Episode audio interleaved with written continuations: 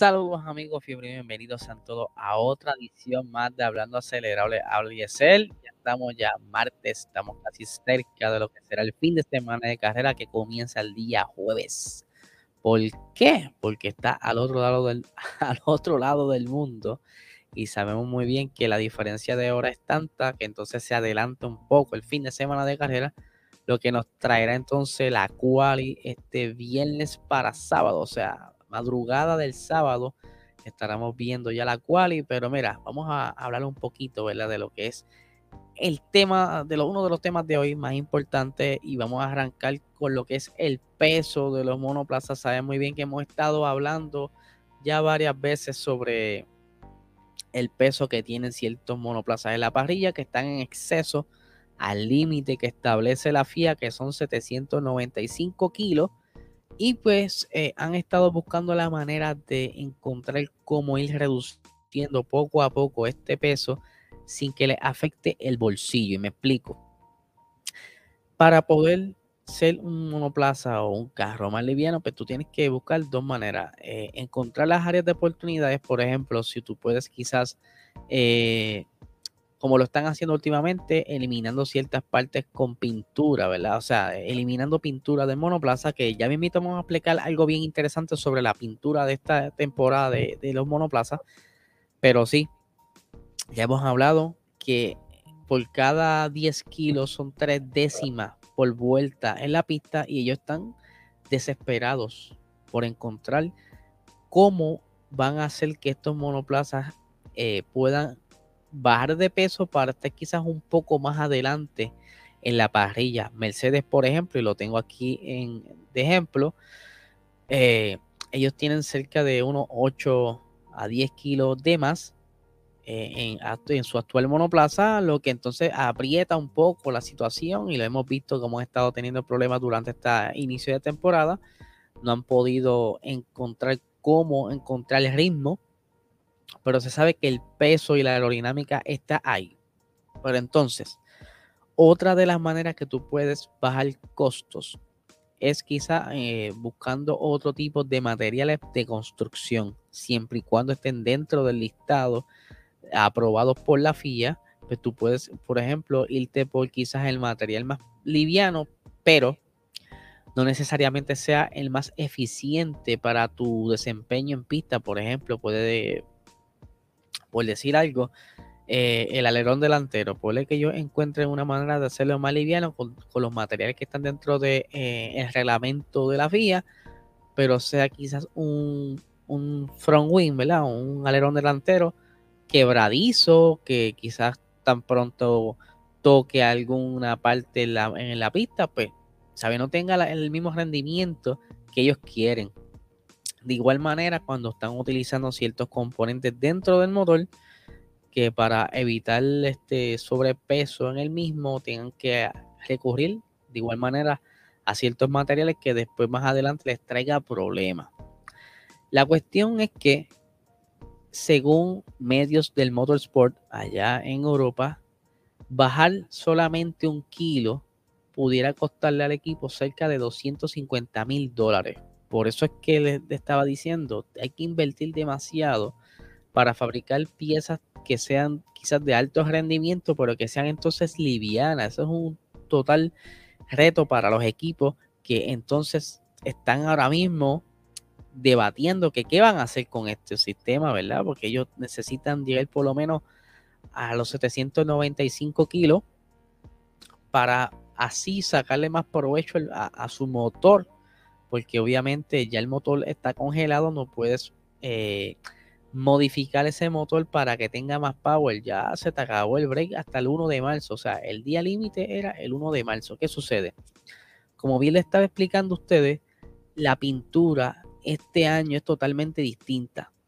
Pero para traerles un ejemplo de cómo en el pasado el equipo Mercedes hizo para bajar peso un ejemplo es en el año 1934, cuando el monoplaza W25, que por aquí tenemos la imagen, eh, en un momento dado era color blanco, pero entonces de igual manera, a pesar de que estos monoplazas eran ya de por sí livianos, eh, o sea, en comparación con la actualidad, aún así ellos necesitaban bajar peso y lo que hicieron fue sacrificar el color blanco de ese monoplaza y dejarlo básicamente en la lata, que en ese entonces era aluminio y es por eso donde surge el nombre de las eh, flechas plateadas en inglés Silver Arrow. Pero lo que iba, eh, hay una fábrica, ¿verdad? Hay un, nuevo suplidor de pintura que es la compañía Nanoprom. Y entonces hubo una conversación con uno de los propietarios, el propietario, que se llama Gianluca Faleri, y nos explica lo siguiente. Eh, en primer lugar, no es una pintura, sino un vidrio líquido que no contiene plástico. Es un producto que no se quema, por tanto, mejora la seguridad de los monoplazas. Se aplica en frío, por lo que no es necesario eh, realizar ciclos de horno, lo que también acorta los tiempos de aplicación. Este es el nuevo estilo que tienen estos, esta pintura en los monoplazas. Obviamente no iba a tener ahí una pinturita media loca allí de, ese taller donde uno va a resolver. Pero que sí, ya es algo que en el pasado han estado eh, buscando cómo encontrar la manera de bajar peso. Lo vimos un ejemplo también, eh, si no has visto películas, la película Rush, Niki Lauda eh, busca la manera de aplicar magnesio en ciertas piezas en el monoplaza Ferrari para reducir peso y así ganar más velocidad eh, por vuelta, ¿verdad? Como bien le estamos diciendo, por cada 10 kilos son 3 décimas por vuelta, así que eso es un montón. Y si Mercedes ahora mismo tiene casi 10 eh, kilos de más, ahí está entonces quizá el problema, el por qué están tan abajo. Pero pues vamos a ver qué sucede. Como bien les dije, 250 mil dólares es el costo para bajar solamente un kilo. Vamos a ver qué hacen los equipos porque eh, tienen ahora un límite de presupuesto. Lo bien hablamos ayer. ¿Cuáles son las penalidades? El que exceda en este, este, ¿verdad? Este límite. Pero ahora yéndonos a unos temas, ¿verdad?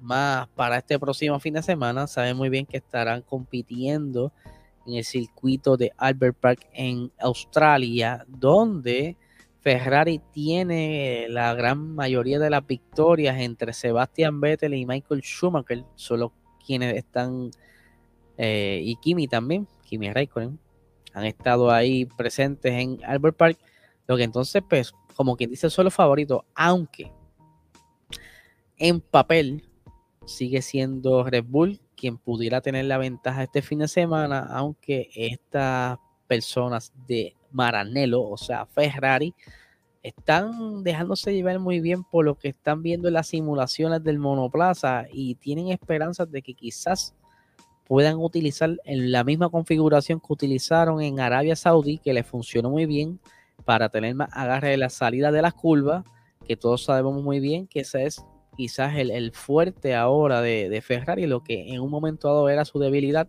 ahora es su fuerte y tienen que aplicarlo entonces para ver cómo pueden sacarle eh, ventajas sobre Red Bull o por lo menos poder darle la batalla esta, este próximo fin de semana. Ferrari va a estar utilizando también, como bien les dije, hasta el mismo alerón trasero que estuvieron utilizando en Arabia Saudí. Eh, Ferrari, perdón. Ferrari este no va a tener ningún tipo de paquete nuevo aerodinámico ni nada por el estilo. Quizás algo, un adelantado, algo adelantado para lo que es el Gran Premio de Imola, pero se espera entonces que vengan los demás paquetes de mejora para Barcelona, al igual que los otros equipos. Pero Ferrari sigue siendo entonces quizás el, el favorito entre ciertas personas dentro del paddock por lo cual podremos tener quizás una gran batalla este fin de semana entre Charles Leclerc y Max Verstappen, quienes ahora es eh, un campeón contra quizás un futuro campeón, si sigue como va adquiriendo todos esos puntos, ya que ahora mismo está al líder del campeonato de piloto. Así que hay que ver muy bien cómo Charles lo maneja este fin de semana, cómo Ferrari puede quizás ajustar ciertas partes de ese monoplaza para adaptarlo a este circuito que por cierto fue modificado, que lo vamos a estar hablando más adelante en el episodio donde estaremos haciendo la previa a este gran premio que lo vamos a estar haciendo mañana miércoles, ya que ya el jueves pues comenzamos con, como que dice, con el, con el fin de semana de carrera. Eh, pero sí, este circuito, como bien le voy a adelantar, se espera que estén hasta 5 segundos más rápido por todas las modificaciones que tuvieron en este circuito luego de casi dos años de no haber corrido aquí. Eh, modificaciones que iban a, ser, iban a ser estrenadas cerca de la parte final de la temporada pasada, pero obviamente por la pandemia no fue así. Lamentablemente tuvieron que eh, cancelarlo.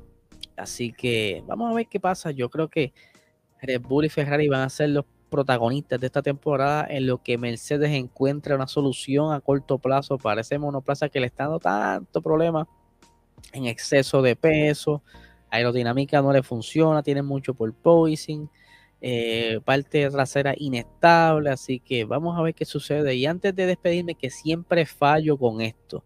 Primero, quiero darle un saludo al corillo del chat acelerado, que siempre están activos, a las personas que están siempre contactándome a través de las redes sociales, ¿verdad? Dándome sus saludos, quizás enviándome algún tipo de video contenido.